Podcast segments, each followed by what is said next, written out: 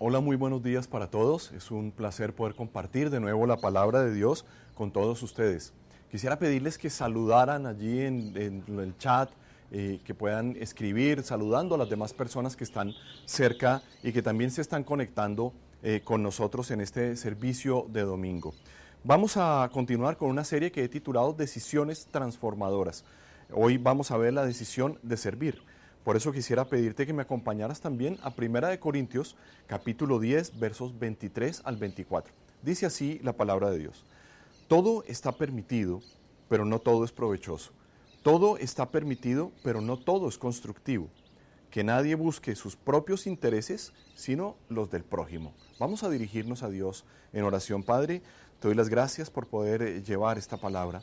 Pido que ella transforme, Señor que nos permita eh, o que siembre en nosotros el querer como el hacer para que se cumpla tu buena voluntad y que podamos ver tu mano obrando, Señor, y el reflejo tuyo en nuestras vidas, Señor.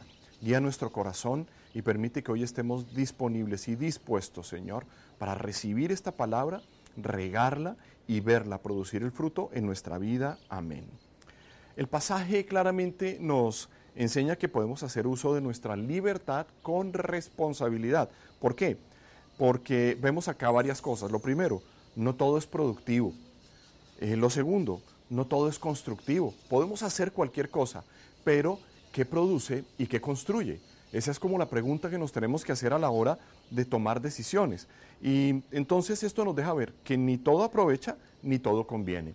Por eso tenemos que ser sabios a la hora de las decisiones y la palabra de Dios en eso sí nos da todas las claves que nosotros necesitamos para nuestra vida. Ahora, no solo se trata de nosotros mismos, sino de la dirección que nos marca el verso 24 que leímos anteriormente. Que nadie busque sus propios intereses, sino los intereses del prójimo. Mira esto tan importante porque nos saca del egoísmo y nos pone o nos plantea la necesidad de vivir en comunidad tan importante en estos tiempos que curiosamente, aunque estamos encerrados en nuestra casa, que estamos viviendo cuarentenas eh, de maneras temporales, nosotros sepamos que igual estamos en comunidad y como vimos el domingo pasado tenemos que ser agradecidos con Dios porque aquí estamos y su mano nos ha sostenido, pero también nosotros tenemos que ser responsables. Y hoy vamos a ver esa decisión de servir. Entonces, este pasaje nos anima a tener en cuenta al prójimo a valorarlo, a considerarlo, lo cual es amarlo de alguna manera. Y entonces eh, esto a su vez requiere básicamente la solidaridad de nosotros y la generosidad. ¿Para qué? Empezando por esto, empezando por no juzgar al prójimo, no condenar al prójimo, evaluar el fruto para comprender lo que está viviendo el prójimo y cimentar bien las relaciones y ayudar. Esto es lo que nos marca en esta porción eh, de eh, Lucas del Evangelio eh, en donde estamos, hemos venido leyendo algunos pasajes también recientemente. Ahora, me refiero al Sermón del Monte. Ahora, eh, esto a su vez entonces les decía que requiere solidaridad de nuestra parte y generosidad. Entonces nosotros tenemos que observar a los demás y verlos con buenos ojos, verlos como Dios los ve. Y entonces nos lleva a una decisión. Aquí es donde nosotros tenemos que enfrentarnos en las circunstancias y cuando hablamos del prójimo a la decisión de servir. Esto va a ser fundamental para nuestras relaciones. Es una decisión transformadora, la decisión de servir. Tal vez has escuchado la frase que dice que el que no sirve, el que no vive para servir, no sirve para vivir. Pero más que una frase inspiradora, realmente debe ser llevada a la práctica y el mejor, ejemplo que nosotros tenemos a la hora del servicio indudablemente está en Jesús. En Mateo capítulo 20, versos 25 al 28 nos dice esto. Jesús los llamó y les dijo, como ustedes saben, los gobernantes de las naciones oprimen a los súbditos y los altos oficiales abusan de su autoridad. Pero entre ustedes no debe ser así. Al contrario, el que quiera hacerse grande entre ustedes, deberá ser su servidor, y el que quiera ser el primero deberá ser esclavo de los demás, así como el Hijo del Hombre no vino para que le sirvan, sino para servir y para dar su vida en rescate por muchos. El pasaje maravilloso, transformador, nos da unas claves. La primera de ellas es la ausencia de liderazgo a nivel institucional. Pero esto no es una excusa para que nosotros digamos, bueno, entonces como las autoridades, como este, o como aquel, o como el fulano, o si mi contradictor político no hace lo que debería hacer, entonces eh, podemos hacer lo que nos dé la gana. No, aquí el Señor nos está diciendo justamente algo muy complejo, pero que hay que prestarle atención. Como ustedes saben, los gobernantes de las naciones oprimen a los súbditos y los altos oficiales abusan de su autoridad. A veces no son las instituciones, sino que son los líderes que rigen momentáneamente esas instituciones que están frente a ellas. Pero lo más interesante es que Jesús plantea un principio disruptivo. Aquí, me encanta esto, el liderazgo es servicio. Entonces no se trata de estar criticando, puedo estar de acuerdo, puedo no estar de acuerdo, eso no tiene nada de malo, pero no se trata es de vivir en una queja continua, sino que se trata es de qué voy a hacer yo. Es famosa la frase de algún presidente de los Estados Unidos que llegó a decir, no te preguntes qué puede hacer tu país por ti, sino qué puedes hacer tú por tu país. ¿Qué puedes hacer tú en el lugar donde estás? En vez de estar criticando, renegando, eh, murmurando continuamente, porque si no se va a volver eh, eso que vimos también, eh, un enemigo de la gratitud, que es la queja, sino que nosotros tenemos que vivir en esta disrupción a la que Jesús nos está invitando, liderar con servicio, servir a los demás. Y esto es absolutamente innovador, es creativo indudablemente. Se suele confundir el liderazgo con el poder. Y esto tal vez es uno de los problemas que más mal interpretados eh, están siendo en nuestros días. Hoy estamos viviendo, al igual que en los tiempos de Jesús, una fuerte ausencia de liderazgo a nivel mundial. Es una de las quejas eh, justamente que nosotros vemos en las noticias, que si compran o si no compran, que si hacen o no hacen, que si pueden o no pueden, eh, todo ese tipo de cosas son juzgadas. Pero Jesús está denunciando un liderazgo que solo se dirige por posición, y esto es el nivel más raso del liderazgo, porque es un nivel dado, es un nivel entregado y no ganado. Es el primer escalón. Y ahí lo que el líder tiene que hacer es ir ascendiendo, cualquier persona, porque el liderazgo es influencia. Y en ese sentido, cualquier persona ejerce el liderazgo en el lugar donde está. Cuando hay algún tipo de influencia, ahí hay liderazgo. Por eso tenemos una oportunidad de servir y Jesús nos compara con los problemas globales del liderazgo. Michael Sandel, que es un eh, filósofo americano de origen judío, escritor y profesor de la Facultad de Derecho de Harvard, eh, dice en su libro Lo que el dinero no puede comprar esta frase, cuando se pone precio a las cosas buenas de la vida, casi siempre se corrompen. Esto es, es indudable que es, que es así. Y el liderazgo es una de las cosas buenas de la vida que se corrompen si no se les da el uso correcto. Y el uso correcto del liderazgo es servir a los demás. ¿Sabías, por ejemplo, que la palabra ministro o ministrar es servidor y servir? Eso es lo que significa. Por eso nosotros, la Biblia también nos dice que somos ministros de un nuevo pacto, somos servidores de un nuevo pacto. Y estamos acá, cuando nosotros estamos ministrando, nosotros estamos sirviendo. Cuando somos llamados por Dios a servir, estamos ministrando a Dios, ministrando a los demás. Entonces, tienes una oportunidad de ejercer un liderazgo de servicio en donde quiera que estés. No tiene que ser a nivel eclesial, en tu casa, en tu trabajo, en tus estudios, en donde quiera que estés. Lo segundo, la segunda clave que vemos de lo que Jesús nos está diciendo es el poder del liderazgo personal. Y aquí me quiero concentrar porque no se trata de una crítica política ni nada por el estilo, sino más bien de sentar una realidad, de ser conscientes de una realidad, pero en segundo lugar es qué podemos hacer, qué puedes hacer tú, qué puedo hacer yo. El poder del liderazgo personal. Esta es la sustancia. La regla de oro nos aplica muy bien acá. En Lucas capítulo 6, verso 31, dicen, traten a los demás tal y como quieren que ellos los traten a ustedes. Esto es una eh, norma, una ley positiva, no es negativa. La gente suele pensar que lo que dice, y eso es un dicho de la época, de esa cuenca mediterránea, de no le hagas a los demás lo que no quieres que te hagan a ti. Eso es una ley expresada de manera negativa. Jesús lo dice al contrario. Hazle a los demás lo que quieres que hagan por ti. Entonces no se centra en lo negativo, sino se centra en lo positivo, en lo que puedes hacer muy bien. Y esto nos da una claridad del carácter de Dios en cuanto a que Dios quiere que nosotros nos concentremos en las cosas buenas que Él nos ha dado y no en las malas o en las que nosotros hemos dañado o corrompido en nuestra propia vida. Tenemos entonces un encuentro frontal aquí con el liderazgo de servicio. Que podemos poner en práctica si entendemos cuatro cosas. Y aquí es donde quiero eh, ver, como les decía, la sustancia del mensaje de hoy. La primera es lo que yo soy. Puedo servir a los demás si entiendo quién soy yo.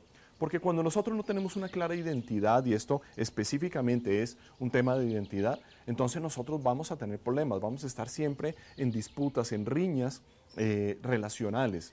Y sabemos que lo más importante realmente siempre van a ser las relaciones. Recuerda, amarás al Señor tu Dios con todo tu corazón, toda tu mente, a tu prójimo como a ti mismo. Eso lo vamos a ver hoy también, pero piensa en esto. Eso es la relación con Dios, la relación con los demás y mi relación conmigo mismo. Y entonces eh, nos dice aquí Lucas capítulo 6, verso 35, seguimos en este capítulo, pero en esta oportunidad, verso 35 dice, ustedes por el contrario, amen a sus enemigos. Ahí está. Háganles bien y denles prestado sin esperar nada a cambio Mira esto, sin esperar nada a cambio. Cuando se presta, no se debe esperar nada a cambio. Si lo devuelven, excelente. Si no, no esperes nada a cambio. Así tendrán una gran recompensa y serán hijos del Altísimo, porque Él es bondadoso con los ingratos y malvados. Esto es muy bueno, pero a veces difícil de entender y tenemos que verlo en, su expresión correcta, como está planteado y como Jesús lo estaba diciendo. ¿Por qué? Aquí lo dice, eh, al igual que con el amor, eh, lo mismo pasa con el perdón, pasa con el servicio. No se trata de los demás, sino se trata de mí, se trata de nosotros. ¿Qué quiero decir? Nosotros amamos, perdonamos o servimos no por lo que los demás son o los demás hacen, sino por lo que nosotros somos, hijos de Dios. Entonces cuando yo comprendo esto, yo estoy en condiciones de poder ver un pasaje como este de amar a sus enemigos. ¿Cómo es posible que ame yo a mis enemigos? Es que no se trata de lo que ellos hacen, se trata de lo que yo soy, es mi esencia. Y por eso el Señor está tratando con nosotros para que podamos sobreponernos, podamos comprender y podamos reaccionar de la mejor manera posible. Somos hijos de Dios. Cuando le rendimos nuestro corazón a Dios, cuando le decimos, Señor, yo te necesito, yo te reconozco, automáticamente pasamos a ser hijos de Dios. Y eso hace de nosotros una nueva creación. Entendemos la vida de manera diferente y es una oportunidad para empezar a ejercer ese don que Dios nos da de liderar con servicio, para aprender, para desarrollarlo, si ya lo tenemos y es innato en nosotros. Lo segundo, tenemos aparte de lo que yo soy, me, refería a nuestra identidad, es lo que yo tengo, porque no se trata solamente de lo que soy, sino lo que tengo. Y esto se relaciona con el punto anterior claramente, pero difiere de la identidad en que no determina mi valor como persona, sino que hace referencia a mi expresión, porque a veces nosotros eh, asignamos el valor a las personas o nos ponemos un valor a nosotros mismos, cosa que es cruel con nosotros y que es a todas luces equivocado, eh, de acuerdo o dependiendo de si la persona eh, tiene muchos cartones educativos o la persona ostenta un gran cargo o ha ejercido un rol importante en, en el liderazgo lo que sea. Y entonces, como que esa persona es importante y más valiosa que los demás. No, las personas valen por lo que son, no por lo que hacen. Entonces, pero, eh, o, entonces aquí se trata es de que nosotros comprendamos que esas son expresiones, nuestros roles son momentos, son cargos, son tiempos que nosotros vivimos y que tenemos que hacerlo, cumplir bien con nuestros roles, es por lo que nosotros somos. Entonces, eh, les decía que se relaciona con el punto anterior, pero que hace referencia y difiere es porque es lo que tiene que ver con lo que, la forma como tú expresas, cómo tú te relacionas con el mundo, cómo te comunicas con el mundo. Y aquí me estoy refiriendo a nuestros dones, nuestros talentos, nuestras destrezas o habilidades. Pueden ser naturales o sobrenaturales, dadas por el Espíritu Santo. Todos los tenemos, todos tenemos dones, todos tenemos habilidades, tenemos que descubrirlos. En 1 Corintios capítulo 12, verso 4 al 7, justamente nos dice, ahora bien, hay diversos dones, pero un mismo Espíritu hay diversas maneras de servir, pero un mismo Señor. Eh, hay diversas funciones, pero es un mismo Dios el que hace todas las cosas en todos. A cada uno, está hablando de ti y de mí, se le da una manifestación especial del Espíritu para el bien de los demás. Mira esto, presta atención a las palabras porque es muy importante. Pero avanza además al verso 11. Dice, todo esto lo hace un mismo y único Espíritu quien reparte a cada uno según Él lo determina. Esto no es que, ay, yo quiero de esto, yo quiero de aquello, sino que Dios ya te dio algo. Es, una, es la forma como tú te vas a conectar con el mundo, te vas a comunicar con los demás, la forma como vas a expresar tu esencia, lo que tú eres, tu carácter, tu temperamento. Ahí están sembrados esos dones y ahí es donde va a salir el aroma de la persona que tú eres. Eh, importante recordar algo que siempre lo digo, y es que los dones son nuestros, pero no son para nosotros. Eh, ¿Esto qué significa? Pues, por ejemplo, un pintor hace un cuadro bellísimo, lo hizo él, es su don, pero lo disfrutan las personas. Cuando las personas lo ven, disfrutan de eso. Entonces los dones son nuestros, pero no son para nosotros. Son para ponerlos al servicio de los demás, son para deleite de los demás, son para edificación de los demás, son para crecimiento de los demás. Y ahí está el valor que nosotros podemos aportarle a la sociedad y servir. Entonces debe ser algo natural en tu vida y en la mía. En Primera de Pedro capítulo 4 verso 10 nos dice esto: Cada uno ponga al servicio de los demás el don que haya recibido, lo que tienes, lo que tú tienes, lo que está ahí en tu vida. Y sigue diciendo, administrando fielmente la gracia de Dios en sus diversas formas. Ahora, fíjate que aquí también nos conecta con otra cosa, que los dones deben ser ejercitados para llevarlos a la excelencia tal y como lo afirma Segunda de Timoteo capítulo 2 versos 20 al 21. Presta atención a esto. En una casa grande no solo hay vasos de oro y de plata, sino también de madera y de barro, unos para los usos más nobles y otros para los usos más bajos. Si alguien se mantiene limpio, no importa el tipo de vaso que sea, si se mantiene limpio, llegará a ser un vaso noble, santificado, útil para el Señor y preparado para toda buena obra. Qué bello esto, qué poderoso además, porque nos permite ver que ese ejercicio del don, ese cuidado del don, eh, ese cuidado de esas habilidades que nosotros poseemos, pueden incrementarse buscando la excelencia y es el llamado que tenemos. Entonces no sepultes tus dones, no sepultes tus talentos, sino multiplícalos, ponlos en ejercicio, en ejecución. Bueno, pasemos a lo tercero. Estamos hablando de quién soy, identidad, lo que yo tengo, que Dios me ha dado. En tercer lugar, lo que el otro significa. Para poder servir a los demás, tengo que entender quién soy yo, tengo que entender qué tengo y tengo que mirar qué significa la otra persona. ¿Quién, quién es el prójimo? ¿Qué significa el prójimo para ti? Me fui al diccionario de la Real Academia de la Lengua Española y me sorprendió eh, esto porque vi dos acepciones que quiero citar textualmente. La primera, un individuo cualquiera.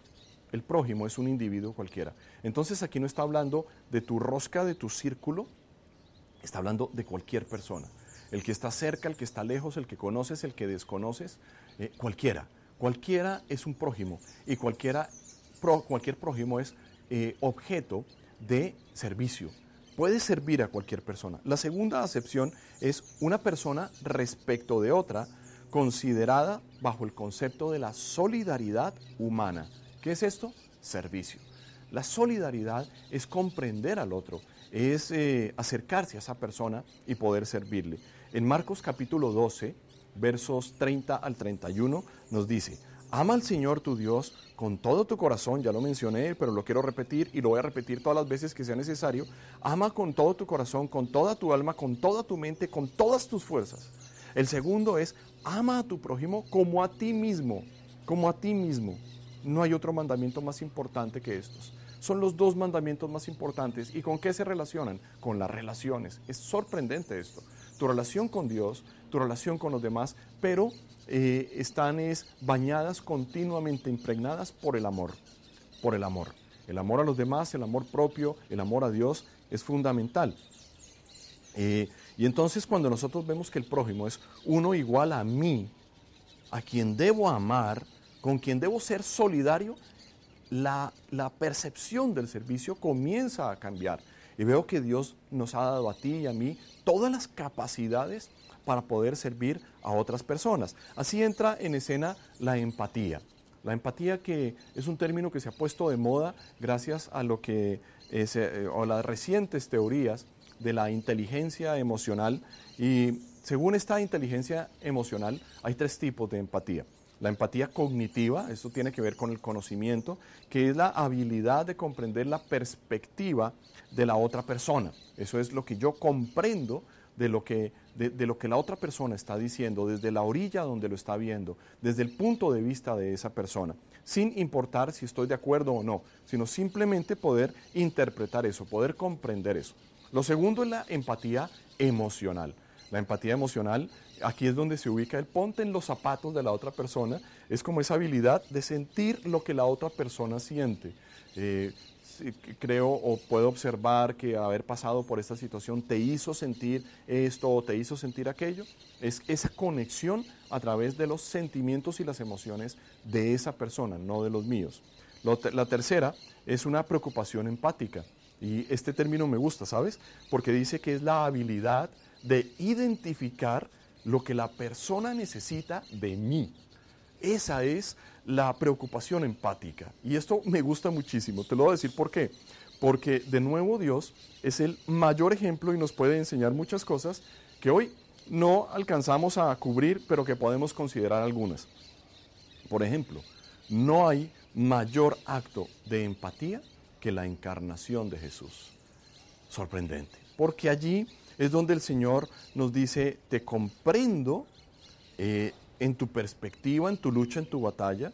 Es donde el Señor dice, sé cómo te sientes, y Él lo experimentó en carne propia, y también dice, tengo la clara eh, habilidad de entender, de identificar lo que tú necesitas de mí, y por eso estoy aquí.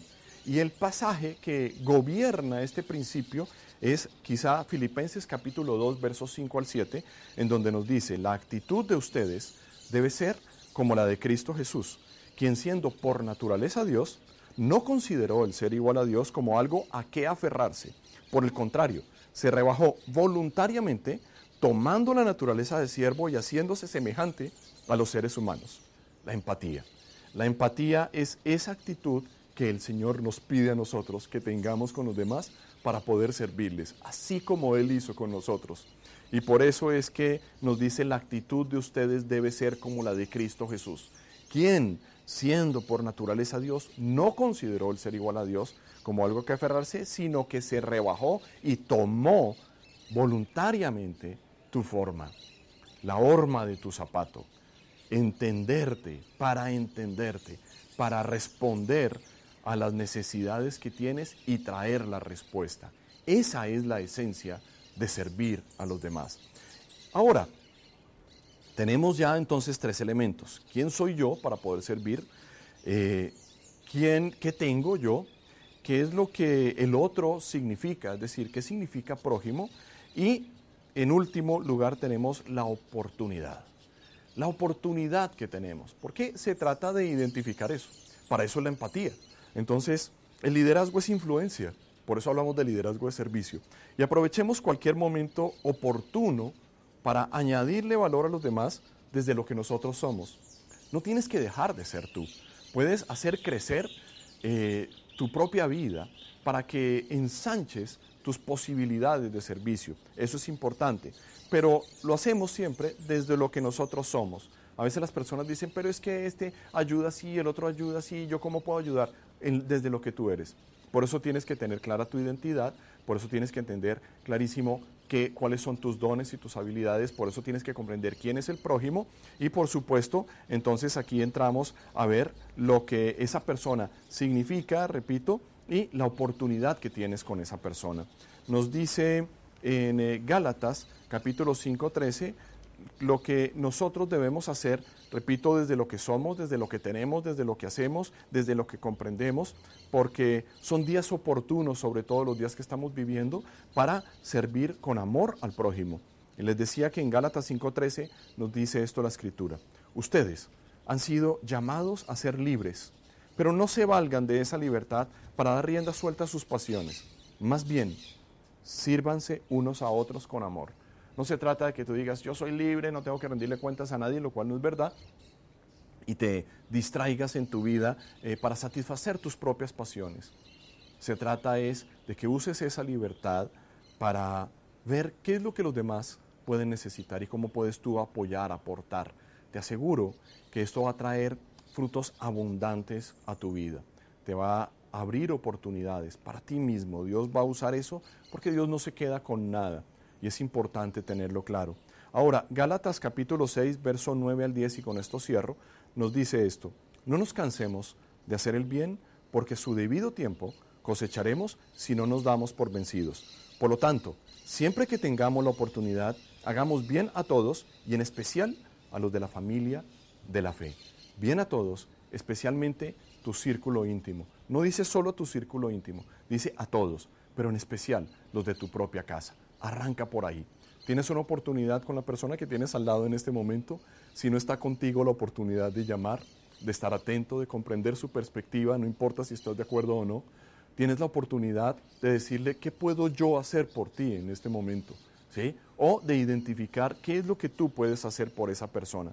Entonces el pensamiento que quiero dejar sembrado en tu corazón y que te pido que atesores y que lo guardes es quién eres, qué tienes, a quién tienes cerca, qué necesita esa persona, ¿cómo la puedes ayudar? Es lo que Cristo vino a hacer. Y es lo que nosotros podemos poner en práctica. Es lo productivo, es lo constructivo. Padre, te doy las gracias por tu palabra. Gracias por la oportunidad de ver a través de ella, Señor, quiénes somos, quién eres tú y qué podemos hacer, quiénes son los demás, qué nos has dado, Señor, y qué podemos hacer. Permite que nos levantemos, Señor, cada uno de los que estamos, como un gran ejército de servidores.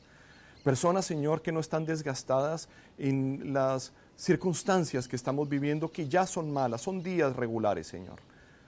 Pero que hoy nos levantemos no ser parte del problema, sino ser parte de la solución, desde el lugar donde estamos. Te lo pido, Señor, para que sea completada la obra tuya en medio de nosotros. Inspíranos tú, Señor, a hacer, guíanos tú a hacer lo conveniente. En el nombre de Jesucristo. Amén y amén. Esto es espectacular.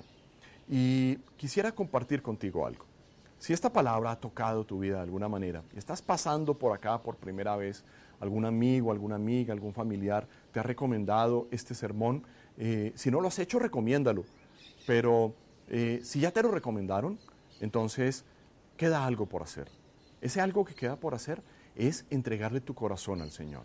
Empezar desde ahí, partir desde ahí.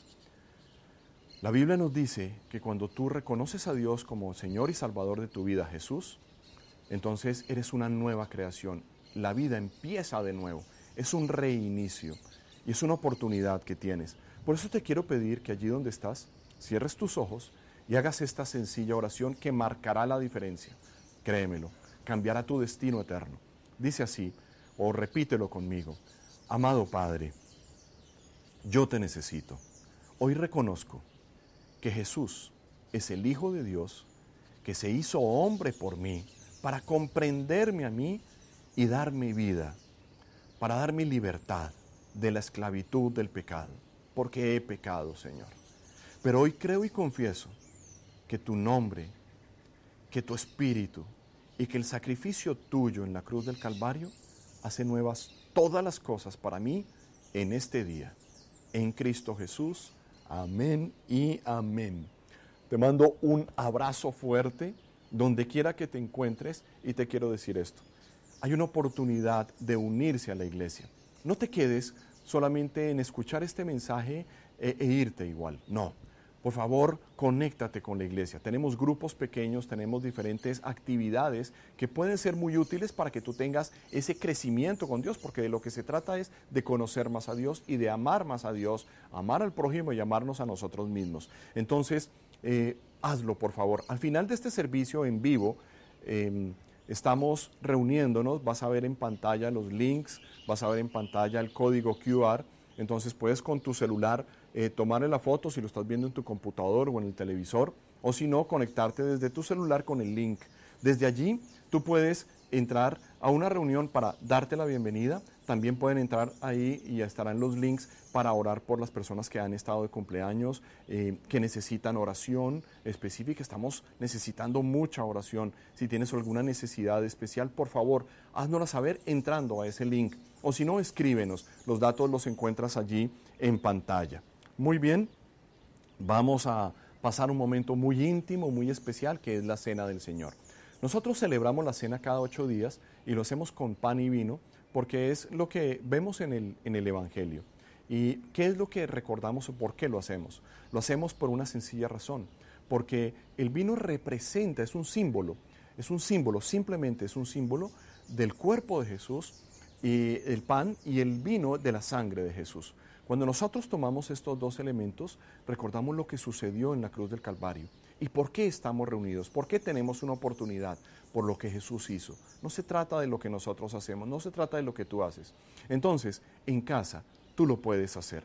Podemos participar juntos aquí a pesar de la distancia de la cena del Señor. Quiero invitarte a que tengas estos elementos. Si no los tienes todavía, eh, para dentro de ocho días prepáralos, disponlos, vino y pan. Si no tienes pan, puede ser una tostada, una galleta, eh, lo que sea, lo que tengas por ahí a la mano, no importa. Recuerda que como son símbolos, lo importante es recordar esto. Si no tienes el vino, puede ser un jugo, puede ser agua, eh, no importa si hay algún menor de edad que sea solamente agua o jugo, pero compartámoslos y entendamos lo que significa, porque estamos hablando de la oportunidad de un nuevo hoy, de un nuevo mañana. Estamos hablando de la oportunidad de recordar, de, ponernos a cuentas con el Señor y trabajar con Él de su mano, sostenidos por su poder y sostenidos por su amor y por su espíritu. Entonces, recordemos lo que nos dice el Señor. Te invito a que cierres tus ojos y pienses en lo que dice la palabra. El Señor, yo recibí del Señor lo mismo que les transmití a ustedes. Que el Señor Jesús, la noche en que fue traicionado, tomó pan y después de dar gracias lo partió y dijo, este pan es mi cuerpo que por ustedes entrego. Hagan esto en memoria de mí. De la misma manera, después de cenar, tomó la copa y dijo, Esta copa es el nuevo pacto en mi sangre. Hagan esto cada vez que beban de ella en memoria de mí. Porque cada vez que comen este pan y beben de esta copa, proclaman la muerte del Señor hasta que Él venga. Permíteme tomar los elementos de la cena que tengo acá cerca y eh, te invito a que allí donde estás, con tus ojos cerrados si quieres para que te concentres mejor, eh, ponte a cuentas con el Señor. Dile, Señor, estoy batallando con esto, pero necesito tu ayuda. Este es un buen momento para hacerlo. La Biblia nos dice que las misericordias de Dios se renuevan, el amor de Dios se renueva cada mañana. ¿Sabes por qué se renueva? Porque necesitamos ese amor renovado en nuestras vidas para poder vivir como Dios manda. Que Dios te bendiga, participa de la cena, por favor. Gracias, Señor. Gracias por tu palabra y por estos elementos que nos permiten hoy estar a cuentas contigo, recordar lo que tú hiciste, Señor. Bendecimos tu nombre y participamos juntos como iglesia de la cena, Señor, de la comunión. En Cristo Jesús. Amén y amén.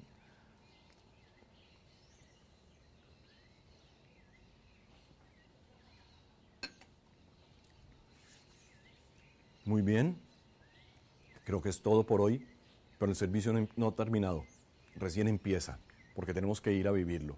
Que Dios te bendiga, que tengas una semana extraordinaria. No olvides, después de terminar este servicio, tenemos los links de conexión, tenemos también servicio para los niños. Hay un video de YouTube en donde puedes interactuar con tus hijos si tienes hijos pequeños.